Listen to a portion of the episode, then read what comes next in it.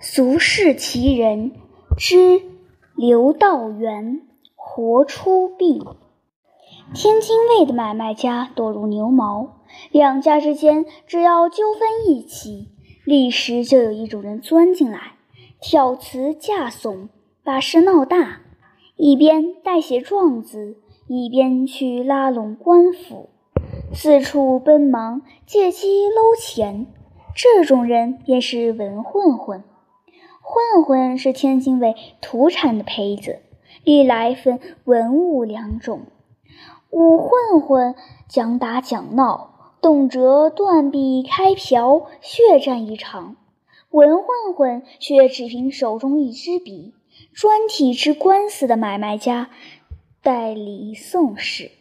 别看笔毛是软的，可文混混的毛笔里藏着一把尖刀。白纸黑字，照样要人命。这文混混之中，拔尖的要数刘道元。买卖家打官司，谁使刘道元的状子，谁准赢。没跑，人说他手里的笔就是判官笔，他本人就是本地人间的判官。谁死谁活，全看他笔下的一撇一捺了。可是他。绝不管小店小铺的事，只给大买卖写状子。大买卖有钱，要多少给多少。他要是缺钱，也用不着去借，只要到大买卖门前，往门框上一靠，掌柜的立时钱笑嘻嘻送上来。那些武混混们来要钱。都是用耙头钉打嘴里，把自己的嘴巴子钉在门框上，不给钱不算完，那模样呲牙咧嘴，鲜血直流，真把人吓死。人家文混混刘道元绝不这么干，他倚在门框上的神气，好在闲着没事儿晒太阳，只要钱一到手。扭身就走，绝不多事。这便是文混混的这个文字了。刘道元有钱，不买房置地，不耍钱，不逛窑子，连仆婢也一概不用，光棍一人，一直住在西门外演歌会北边的一个院子里，有两个徒弟金三和马四伺候着。赚来的钱，吃用之外，全都是在义气上的。他走在路上，只要听到谁家在屋里哭哭啼啼，说穷道苦，或者穷的打架，便一撩窗子，一把钱哗啦啦扔进去。演歌会那一带，不少人家受过他的恩惠，可谁也不敢当面谢他。你谢他，他不认账。还翻脸骂你。要论混混的性子，不管文武，全一个混样。一天，他忽把俩徒弟金三和马四叫到跟前，说：“师傅，我今年五十六，人间的事看遍了，阴间的事一点也不知道。近来我总琢磨着，这人死后到底嘛样？我今儿有个好主意，我装死。”活着出一次病，我呢就躲在棺材里边好好开开眼。可我人在棺材里，外面的事不能料理，就全交给你们俩了。听着，你们俩王八蛋，别心一黑把我钉死在棺材里。金三灵又快，马四笨又慢。金三说：“哪能呢？师傅要是完了，我俩还不如……”一对丧家犬呢，师傅，您的主意虽好，可是人家死人都得垒七做戒，至少也得七天。您哪能天天躲在棺材里？那里边又黑又窄又闷，您受得住？再说，您要是急着吃东西，急着拉屎怎么办？我的意思。棺材摆在灵堂上是空的，因人藏在后院那间堆东西的小屋里，后院绝不准人去。吃喝一切，我们俩照样伺候您。等出殡那一天，您再往棺材里一钻。至于那棺材盖儿，哪能钉呢？您还得掀开一点往外瞧呢。刘道元笑了，说：“你这王八蛋还真灵，就这么办吧。”跟着天津卫全知道大文混混刘道元死了，还知道他是半夜暴病死的。于是刘家门外贴出卜告，家内设灵堂，放棺材，摆牌位，还供上那只大名鼎鼎的判官笔，再请来和尚吹吹打打，做戒七天。来吊唁的人真不少，门口排长龙，好在大年夜里卜家开粥堂。刘道元藏在后院那小屋里边。有吃有喝，还有个盆能够拉屎，倒蛮舒服。金三一直在前面盯着应酬，马四不时跑来向师傅送个消息。开头刘道元倒是很得意，心想自己活着时威风八面，人死后照样神神气气。可是过两天。一寻思，有点不对。那些给他打赢官司的大掌柜们，怎么一个没来？没名没姓的人倒是蜂拥而至，是不是来看热闹来的？这些人平时走过他家门口，连扭头朝里边瞥上一眼都不敢，此时居然能登堂入室，把他这个大混混日常的活法看个明白。马四说：“头年里叫他一纸状子，几乎倾家荡产的福顺洋货店贺老板，这次也来了。他大模大样走上灵堂，非但不行礼，还呸的一口把大年坛留在地上。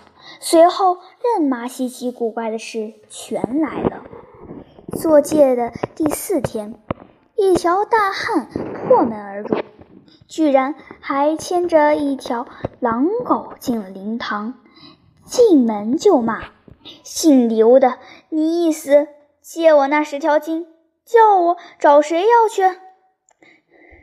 你不还我钱，我就坐在这儿不起来。”他就真的坐在堂屋中央一动不动，站着地界，叫别人没法来行礼。金三马四从来没有见过这个汉子，准是找茬来的。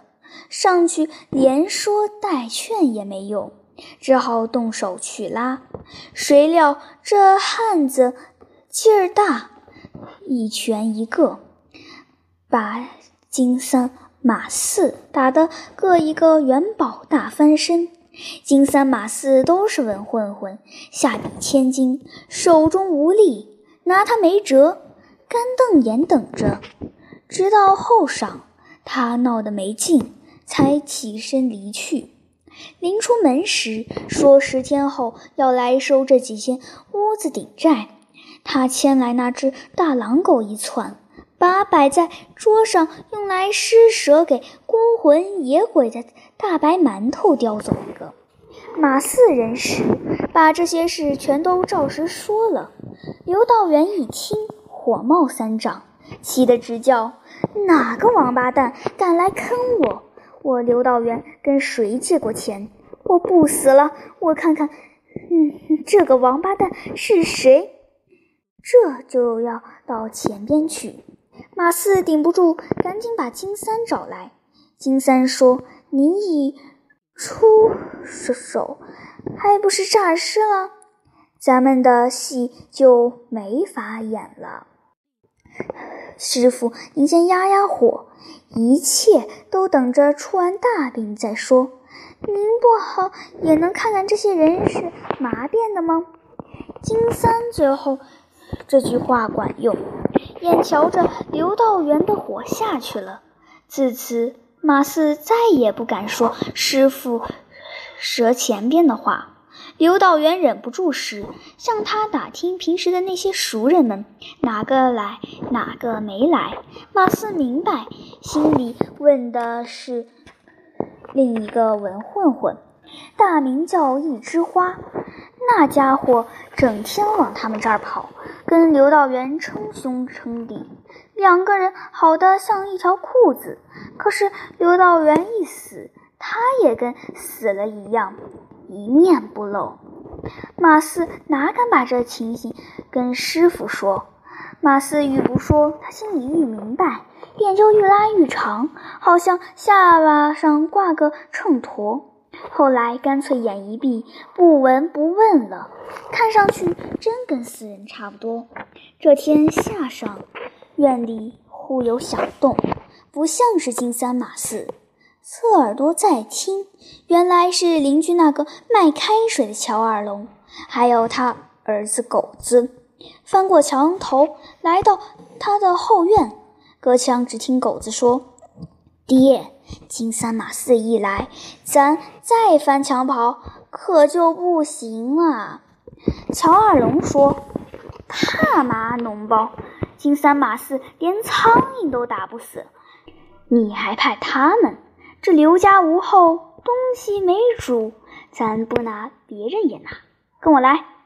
刘道元快气炸了，心想：我活着的时候，你们给你们钱，你们拿我当爷爷；我死了就来抄我的家，你们还要干嘛？扒我的皮做拨浪鼓吗？他想砸开门出去，但不行，不能为这个狗扫把使坏了。竟装出一个女人腔，拿着嗓子细声尖叫：“来人啊，有坏人啊！”这一喊，竟把乔家父子吓得在两个瞎驴连跑带窜，噼里啪啦翻墙跑了。幸好的是，前边念经的和尚们鼓乐正欢，没听到他这边的叫声。可马四再来时，却见他一桌子吃的东西全扔在地上了。过了一期，总算没出太大差错，万事大吉。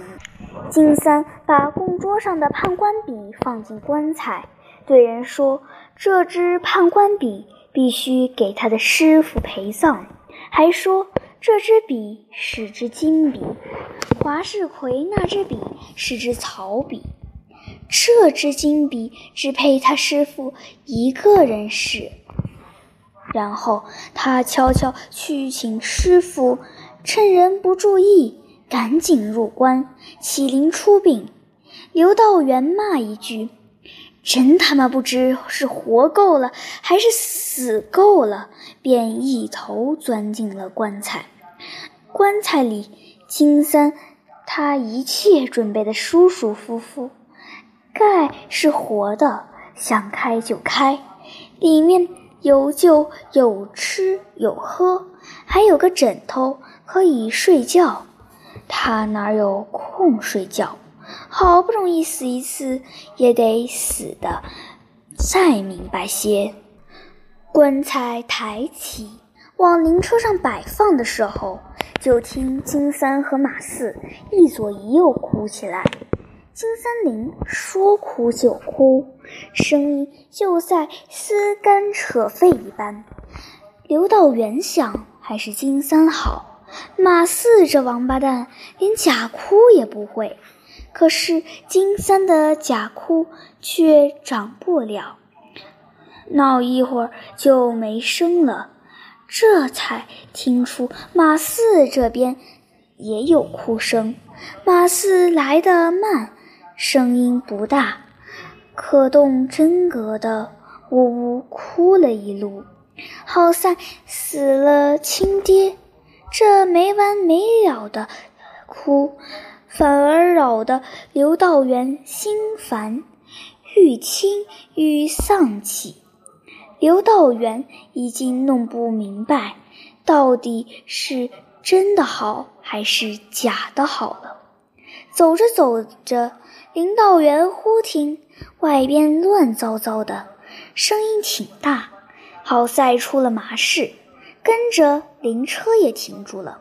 他心里奇怪，两手托住棺材盖，使劲举开一条缝儿，朝外一望，只见纸人纸马、纸车纸轿，黑白无常，银帆雪柳，白花花一片，街两旁却黑压压，站满瞧出殡的人。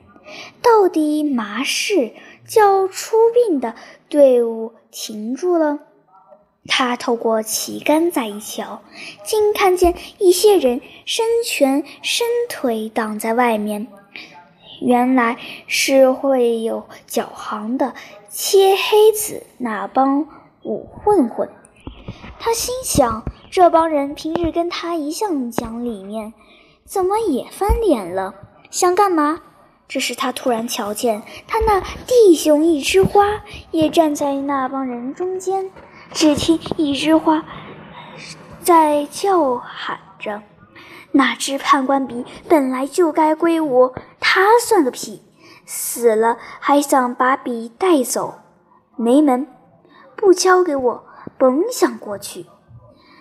刘道元的脑袋轰的一下，但这次没急，反倒豁朗了，心里说。原来人死了是这么回事，老子全明白了。双手发力一推棺材盖，咣啷一响，他站了起来。这一下不但把出殡和看热闹的全吓得叽哇喊叫，连劫道的那帮混混也四散而逃。刘道远站在灵车上，大笑不绝。